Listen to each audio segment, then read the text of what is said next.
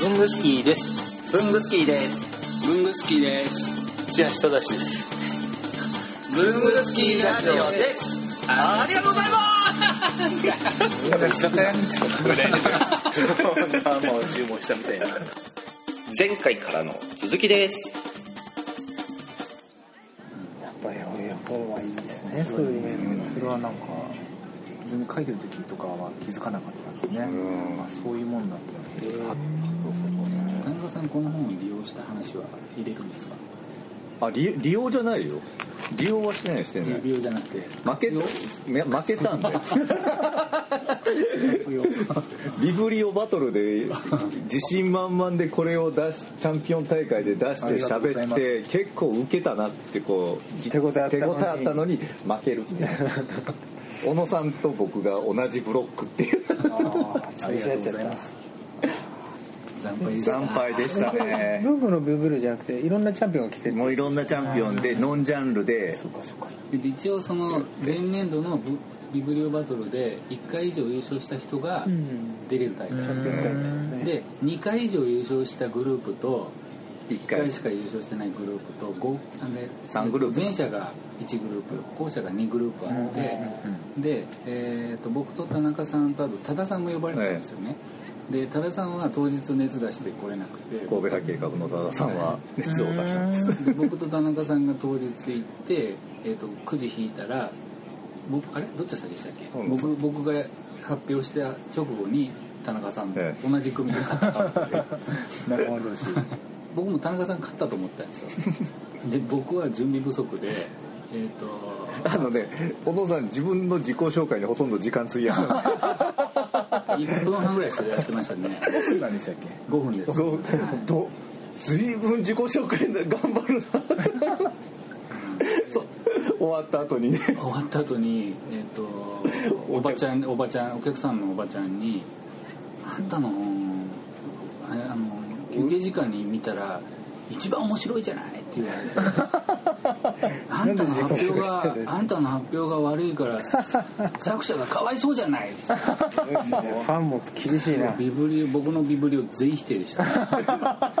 僕僕ダメ出ししてなかったですよその時で僕も負けてるから。絶対田中さんにダメ出しされると思ってたのにおまさかのおばちゃんに。お互いちょっと修行不足ですねみたいなんであの慣れてる人は立ってやるんですよ。で僕一回言ってたんで、立ってやってもいいのかなとか、ってやる。座ってやってるんでね。ででみんな座ってやってたから、いや座ってやるもんなのかなみたいな流れにのっとったんですよ。そしたらもう2回以上用意してると誰も座らない。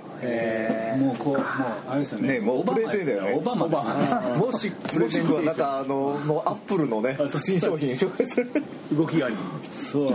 で面白かったですよやっぱ。全然レベルが全然違いました。僕だから僕も立ってってやればよかった ありがとうございます。取り上げていただいて。いえとんでもないです。もう負けちゃって悔しい。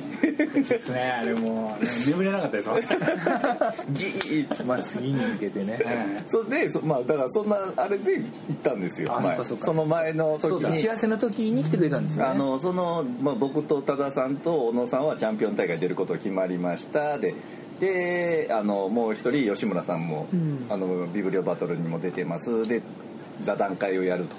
で有林堂さんがそのビブリオバトルの大会に合わせてあのフリーペーパー出しますから集まって喋ってください。その時にその時に私が久石さんにあの、えー、と12月の手帳のイベントかなんかでお会いした時に、えよかったら事務所に遊びに来てくださいよって言ってくださったんですよ、で僕それ引っかかってていつかいつか久石さんのオフィスに遊びに行きたいと思ってたんですよ。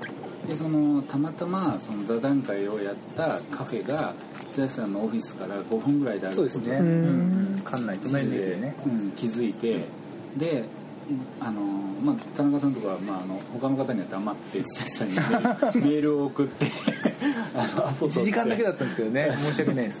なんか用事があったんでね。そうです。アポを取ってでそしたら快く受けていただいてで市川さんとか多田さんとか田中さんも一緒に行きますって言って、でお伺いさせてもらったんです、でその時にゲリラで結局ラジオを撮った様子が第23回第24回の「文具スキーラジオ」で聞けますので 聞いてない方はぜひあの僕今日今日もほら時間が限られてるなと思ってたけど本当にし何の心配もしてなかったの。短くてもこんこのゲリララジオやった時の取れ高が半端ないのよ。何の打ち合わせもほぼ使える。使してないのに使える話しかしてない。いやいや。でも人ってなんかね制限があった方がうん。なんかこうできる、それがそうかもしれない、自由にって言われちゃうと意外にやっぱり集中力も散漫になっちゃうし。時間がない時ほど資格試験の勉強がはかどるそうそうそうそうそうそう不思議なもので、ほぼ日手帳が使いづらいって言ってる人と一緒か。うん。自由にやれ。でうん。ある程度制約を緩すぎてである程度制約がある。まあ人にもよるんでしょうけどね、っていうのも楽だっていうのもあるっていうのも言ってましたもんねちょっとずれたな。まあまあうんあの時のねぐざってきたのが、アウトプットの姿勢とインプットの姿勢。あーあれね。あれはもうしびれましたね。ありがとうございます。あのアウトプットの時は、えー、とこもあのパソコンに向かうように前傾姿勢なんだそうそうけどそうそう。インプットの時はこうソファーでこう、受ける。そうそうそうそう。なんか本当入ってきやすい姿勢、うん。出しやすい姿勢って、やっぱりなんかね合ってるんですよ。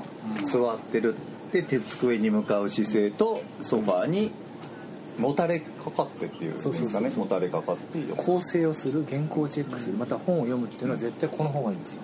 こうやって読んでも多分ね入ってこない。ふさわしいかどうかわかんないですけど水飲む時と吐く時 水飲む時じゃあうがいするときにうがいするうがいするときに口に水を含むインプットと口から水をペット出すアウトプットの姿勢だね。そのまま。そうだね。インプットとアウトプットだ。うん、でもそれがあの自然に入ってきたですなるなるほど。と思って。え水飲むときやって。覚えていただいてだって嬉しいその説は。ありがとうあいえいえいえまた鳥さんもぜひ今度いやさっきあのみんなで押しかけて邪魔でしょってさっきしゃべっいやいやいやいやいや。てたゾロゾロゾロゾロ見える感じですよ。すごい。だこの間イベント行った時にあの新しくペンとかの片付け方法があのファイファイなんでえっすとジジップロックみたいなやつね、そういうやつにやって僕らが行った時に箱だったり。そうそうそうそう。そう。あの時の僕の教訓は否定形のものを定型化あ定型化する。する不定形。不定形。不定形なものを定型化する。形が整ってないものを一定にすることで本棚にも入れやすくなるんですよ。そこそこからさらに進化してるかららしいからまた行きたい。中身が見えるようになってる中身が見えるので取り出しやすくなる。ああの一見綺麗なオフィスのクローゼットの中には、はい。そうやって整理されてダバーッとあるんですか？本あのペンとかは多分2300本ありますね。あるんだけどそうは見えない。見えない。だって実際使うのは1本なので,、まあそうですねえーと今使わないものが机の上に置いてあるっていうのはやっぱ非効率、うん。うん。今はこのペン1本で勝負しようって心に決めてそれ以外は控えとして、うん。もう次の出番を待っててもらう、うん。視界から外すっていうのが私のポリシーですね、うん、ペンスタンドにダーッとあるっていうのはちょっと私はまあそんなねあの土屋さんの仕事の文具にもこだわりがあるということで、せっかくなので、あの続いて2016年4月東洋経済新聞社より発売されたばかりの新著になります。仕事のさまざまなシーンに合わせた便利な文具が紹介されている仕事文具。はい。これは本当すごいですよね。ねこれはあのまあ成り立ちというかどういうきっかけかというとまたさっきの本とは違って、えー、と東洋経済新報社ね新報社。えーが、えー期間で出しているビジネス雑誌「シンク考えるシンク」うん。っていう雑誌で、えー何年だっけな？8年ぐらいかな、あのずっと連載させていただいてたんですね、2008年の春号から2015年の冬号の、うんまあ、7年ぐらいですかね、でそれをベースにあの大幅もう超大幅、超ってことはあんまり正直使いたくないですけど、うん。あの大幅に過失修正しました、うん。で毎回あのアイディア発想編とか、まあ、文房具をそのビジネスシーンごとにっていうのはその連載の頃から実はやっていて、でもその大幅ってどういう意味かっていうと、その7年前にうん。私はそのそのシーンにはこれがいいと思ったものが、さあじゃあ次書こう。あのこの本に書籍化しようって時にはもう廃盤になってるとかっていうもあのが意外に多かった。で廃盤じゃなくても当時はそれがいいと思ったけど今はもう少しなんだろう私好みのものが出てきて、うん。こっちにしようっていうものもあったりとかでそういう意味でのあのうん。修正はすごく多かったですね。新たに知った。そうそうそうそう、うん。このシーンにはこっちのが私にはしっくりくるなっていうものも出てきたりとか、すごい新しいものばっかりじゃないんですよね。そうですね。むしろね新製品は、まあ、ゼロじゃないですけど、うん。あまりない。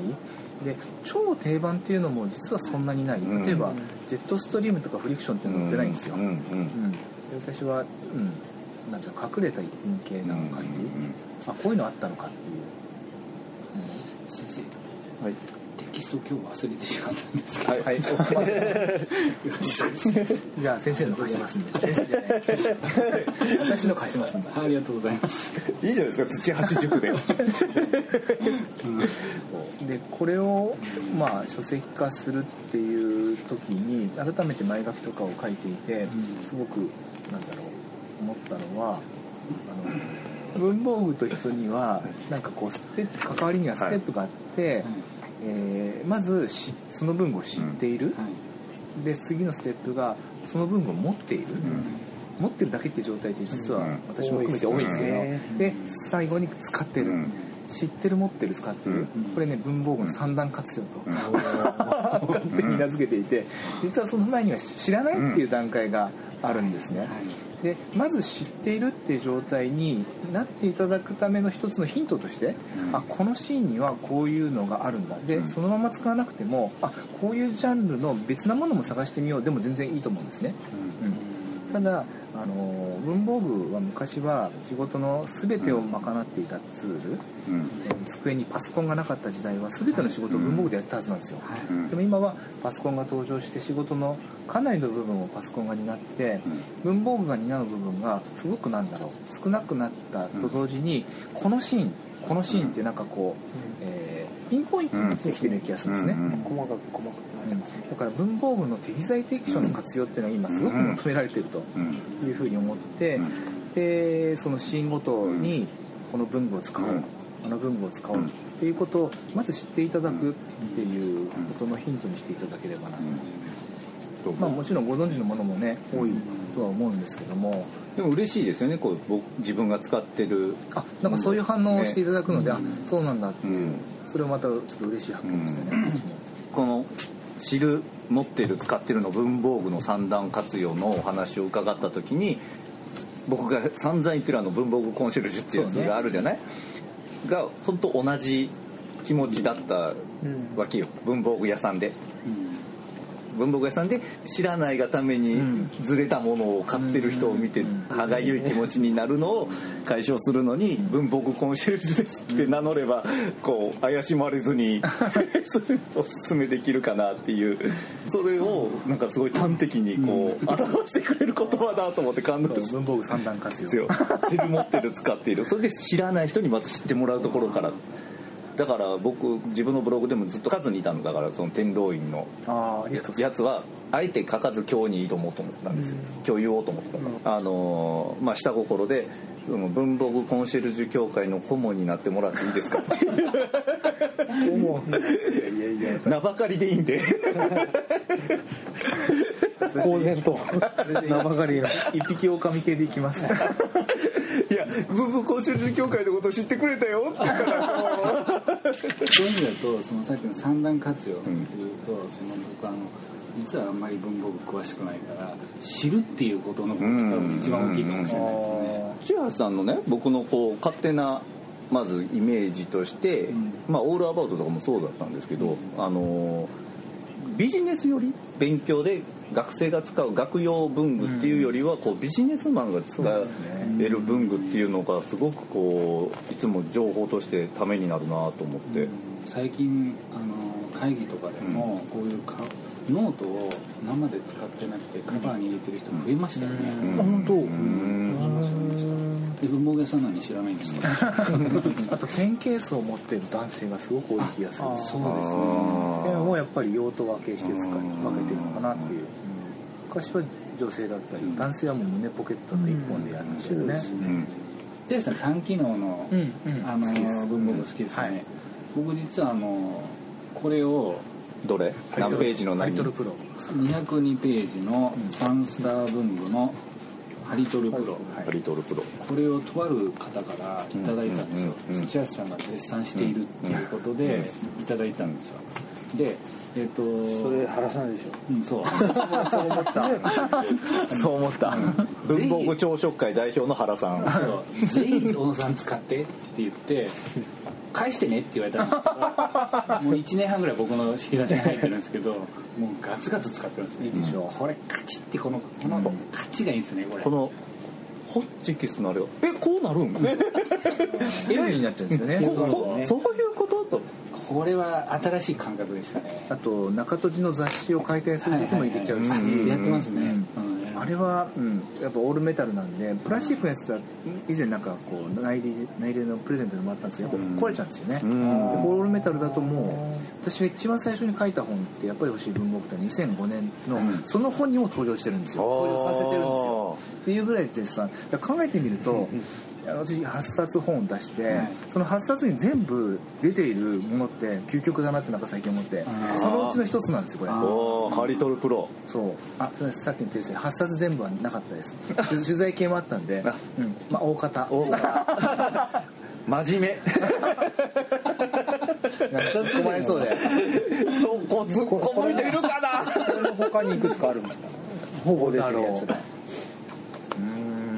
がでもさ僕何がすごいってそのハリトルプロの1個前の201ページはブロッターよ。あブロッターね。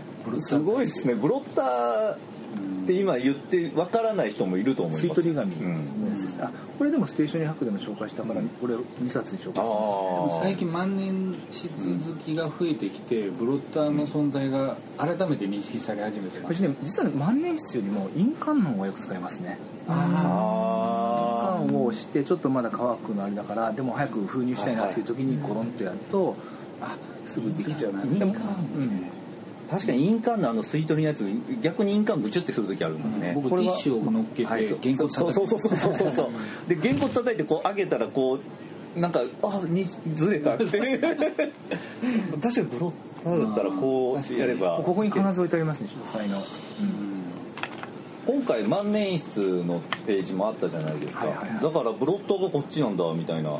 そうですね。イライラ知らずっていうのが。でもそう土屋さんの今のお話聞いて土屋さん的な 感覚で言ったら。ハンコでも使うので、うんうんうん。ああそうかそうか。そのイライラ知らずの快適ステーショナリーのところにそうですね。入ってる、あこれも入ってます。日ごの紙ね日ごの紙うん。鉛筆師匠の小日向先生から教えてもらった鉛筆師匠なんです。ね鉛筆師匠ですね。考える鉛筆を読んで、まあ、鉛筆をそれまでも使ってましたけど、はい。削るのはいろんなあのグリグリの削り器だったりいろいろやったんですけど日ごの紙が最適だっていう自分に触れてすぐ買いに行って もう家用と事務所用で2個用意してどこでも同じ環境で削れるようにして、うん、いますあのルーペは入ってます？これ。ルーペはね前書きにちらっと載せたぐらいでこれは万人受けまあ反応するのは小野さんぐらいだったので。いやだいぶの人は反応はしてますよ。いやなんかねみんな引いてましたね。いやいやいやあの場では、うん。あの場ではものすごく盛り上がったじゃないですか。みんなのやってたじゃないですか真似して。あだから説明しないとこない。まずラジオなのでルーペって言ってもあの虫眼鏡みたいなやつではないです。こういう下に傘みたいな、うん。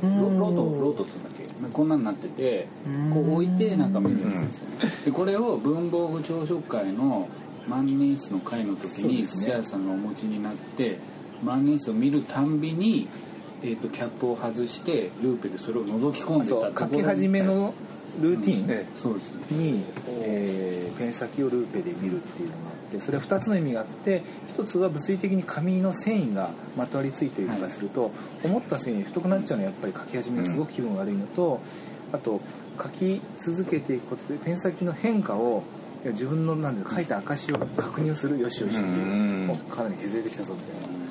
でそこで確認してから思うように書き始めたんですね、そう削れていくのが日々見てたら分かるんですね。やっぱりずっと見てると分かりますね。うんほんとちょこっとですけどね面が出てくる、それはねご褒美みたい。ご褒美ですか？ご褒美。万年筆を使ったものにしかか、ね、感じられないご褒美ですよね。万年筆と自分の距離がぐっと縮まるような感じ、あの時みんなそれに感動し感動しましたよね。そうですかね。それで生まれたのがこれペットボトルに？そうです。ペットボトルの？キャップを丸くくり抜いて雑誌の付録みたいなレンズをはめて目に入れられるメガネ。にウォーズワンになっちゃった入れられるあのー レンズです。そう。これはハンズフリー。でハンズフリーで いろんなものを両手で作業するときに見れるというものです。本当に使使ってます使ってますよ。本当。であの僕嬉しかったのはそのそのその次の次ぐらいのあなんだっけえっ、と文房具朝食会に「久石さんこれ持ってました」って言って持ってた時に久石さんがこうやって覗き込んでくれたのがすごく嬉しかった。相手にしてもらった。絶対相手にしてもらえないと思ってた。ああ見える。でしょ？万年筆のペン先って綺麗ですよね。ああ本当だ。小宇宙じゃないけど。こうしてみると綺麗ですね。そうなんですよ。面白いわ。えでしょそうか。あ本当だ。ふざけてるだけじゃないんですよね。ー、何ですねいやルーペ仲間ですから。僕の僕のルーチンです。いやでも作りたくないとは思ったんですよ。かぶるから。だったらちゃんと買おうと思って。多分2 3 0円で買えますね。そう。あのとあの東京ハンズで売ってました、ですよね。いやそれ万年筆の先生が使ってるやつ2 3 0円で買えるんですか？えっとねあれだ。万年筆用では別にないんですよ私が使ってるのはこう印刷物ポコッと置いてその印刷の状態を見る15倍のピークピークピーク置いてピンと買うやつですよね。そう私のやつだね。でも何でもいいんですよ、印刷用のやつをあのあるお店の人がそれ使ってていいよって教えてもらって、うん、使ってますね。あのペンドクターさんのあの渋谷先生のやつはこう、広げるやつ。広げる、ちょっと倍率変えれるん倍率ですねでこう重ね。て入っててぐるんと回して。2枚入れたり3枚、へこういろいろあるんだと思いましたルーペは。そうですね。なんかちょっとやってみたくなるんですよね。こうなんか心をちょっと落ち着けたりっていそうですね。最後そういうなん書く寸か始めて前に、ねうん、それをじっと見て、持ってもう裏に書き出すっていうのはもう本当に染みついてますね私。それを見ないで書くのはちょっと落ち着かない。ルーティンだ。こう昔アソシエで土橋さん出てた時にあの手帳かノートにあの黒パ黒のパーマセルのテープをはい。こう貼って補強してるってはいうのがあってうん僕あのあれってテレビ業界でよく使う仮止め用紙だったりとかあと技術さんが照明をこうとうん。染めたりとかなんかするのに使うあのいいわゆるマスキングテープなんですよ。黒いやつね。であのこの、まあ、その頃知らないですよ。一方的にこう読んでる方だ。この人はなんでなんで黒パーなんかを知ってんねんっていう 驚きがまずあったんですよ。でそこからこうしてって何年経ってのこの仕事文具ですよ。238ページにドラフティングテープっていうのが少しねこっち これも業界業界文具です。これ。業界でどうやって使うんですか？これもうか本当に仮止め仮止め。そう。あの壁とかに進行表貼ったり。とか。うん。マスキングよりも粘着度が低いんですね。うん。だから剥がすこと前提なの。仮止め用なんですよ。あの包帯止めるみたいなやつですか？たあー確かそれよりはちょっと分厚いです分厚い、うん両面ですか？これいや両面じゃ片面で。だからヨン紙っていう。上に鉛筆なりなんなりで文字も書けるんで。ちょっと書き味がちょっと悪いですけど。うん。要はドラフトって製図？だからうん。製図用紙を固定したりとか、だから本当当時当時これで VHS のラベルにしたりもしてましたよ。あー。かあ手も簡単に切れます切れますしそうだから土屋さんなんでこんな業界 道具パをーマステルを教えてくれたのはあの趣味の文具箱のもうカメラマンやってる本郷さん。あー。仲良くさせてもらってあやっぱカメラマンさん。そう取材を、まあ、したりしてもらったりとかっていう関係で、彼のカメラにはパーマセルがもう全部貼ってあるんですよ、もう全て。でそれがまたなんかね軍仕様みたいな感じで真っ黒になってニコンっていうラベルももう見えなくなってるし、はいはいはい。それなんで貼ってるんですかって聞いたらえ保護ぶつけたりとかした時に割れたりしないようにっていう、うん。それがなんかねすごいプロっぽかったんですよ、であのね見たらすぐ影響しちゃうじゃないですか私たちって、あもうすぐすぐやろうと思って。影響し同じただしですからそうそうだで今これ革ですけど、ええ ZS っていうビニールのええやつの時にそれに貼って、えうん、ちょっとこうなんだプロ仕様な手帳っていう手触りもやっぱりこうマットな感じなんでパーマスで貼るといいんですよ。なんかザラザラして。一回貼ったけど最終的には貼らない状態でも使ってたんですけどね。ちなみにパーマセルは会社の名前なんで。あこれ違いますよ。これはパーマセル塗ってないんですよ。あパーマセルワンロー。ルでね。3000円ぐらいしてすごいシカメラで。あのフォトテープかな。うんカメラマンさんええご出しみたいです、ね、フォトテープっていうジャンルになるのかな紙確か。テープなんですよね、写真を貼り付けたりするんですか？何なんだろうなんか仮止めうん撮影時のなんかちょっとうん。背景紙を固定したりとかかな、ちょっとした撮影の紙とか、うんそういうバッグにするような紙とかを止めたりとかはカメラマンさんしてるのを見ましたけど、プロの使う道具っていうのはもともと好きかもしれない、うん。うん。そういうのに憧れて でただ持つだけじゃなくて自分の生活だったり仕事に取り入れたいんですよ、うんうん。そうしないとやっぱりなんか物となんか対等になれないっていうか置いとくだけじゃ全然つまんないので、僕自分でラッキーだったのはそのドラドラフティングテープは通称ドラテっていうドラテねドラテなんですけどそのドラテをまあ引っ越すじゃないですか。一人暮らしで。コンセントとかがビロビロになるの嫌で壁にこう沿わすのにちょうどいいんですよ、ねベージュ系だしね。ベージュで粘着もよあれだから後で大丈夫なんで賃貸でも、だからそういうのを知ってるからラッキーとか、私ねドラテはあのなんかアイディアをコピー用紙とかに書いたりまたは、えーデザイン案をデザイナーから3つぐらいもらった時にそれをね壁に貼るんですよ。うん。であの壁紙なのでそのテープだとベリってなっちゃうけどこれは全然問題なし。それぐらい粘着力が弱い。弱いけど紙を留めておくには全然問題がない。んで3日ぐらい貼りっぱなしにしといてこう何となしにこう見てチェックしたりとかっていうのをやりますねまさかパーってめくっててこのドラテに片面1ページ使ってると思わなかった。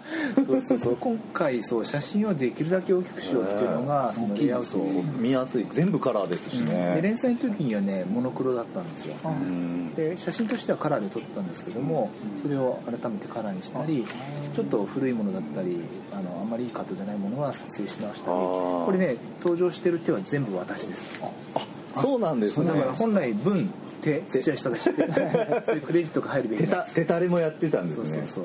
撮影は全て私なんだろう連載系はあの同席して同席というよりかはもうこういうアイテムをはい今回取り上げます、でうん。文章も納品しました、うん。でじゃあ撮影ですって言った時に撮影のなんだろうレイアウト、はい。あの4コマ漫画みたいなやつうん。でこう一枚の紙にこう書いて、で1アイテム目前景をこういう感じってイラスト書いて、であの使用シーンは手入れるとかあ。開いてるとかって。でそれをそれこそドラテで壁にあのスタジオに行ったら貼ってでカメラマンさんがこう見てうんじゃあこの背景にしようみたいな感じで、はい。うん。もう完全にディレクターですね。本当に。すごい。そこまで。それをやんないと取り忘れがあったりとか今からそその時点でじゃあどう撮ろうって言ったらもう全然時間が倍かかっちゃってでどんどん終わったごとにあのダーマトで消していくの。はいはいはいはいはいはいはいえだだまだからあのクレヨンみたいに鉛筆のこう紐で引っ張ってやるやつそうそうあれはね終わったっていう感じあーのそのもう太い線もうジュッとあと上向き筆記しても全然大丈夫だしね持ってた持ってたそれは水星のダーマトなんですけどうんうんうんねうんそうだ言われてみるとそういうなんだろう本当プロ道具系はよく使ってますね普段。本当だ。ダーマトもそうですもんねうん建築のあれですすごくシンプルだしあのなんだけどもやっぱりそういう現場ではやっぱ便利、養生テープってありますね、はい。ね使いますあれいいですよね。僕大好きです。根根本の時根本の時ねうん。養生テープってほらあの白だったりはい壁を汚さないようにとかで。引っ越しの時にあのなんだろう。壁のエレベーターをこう固定してくれるえ乳白色のじゃなくあのビニールみたいなやつで。うん。でね中に繊維がこう入ってるような感じ。わかりました。メッシュっぽい、ねこうなってるやつ。で手でピッと手で切れるね。はいはいであれもいい感じの粘着で剥がれる養生なんで。そうなんあそうか養生だから。梱包なんかプチプチとかをそうピュッと止めね綺麗に取れてるんですよね。綺麗に止めるからすごくストレスないいい梱包ができる。ただバカなやつはそれでがあの段ボールを閉じてる。それはもうすぐ開けられちゃう。僕は会社で何回それを直してるか。養生テープもストックして私使ってますね。そう僕も絶対家にあります。あ紹介すればよかったか。マッキープロ。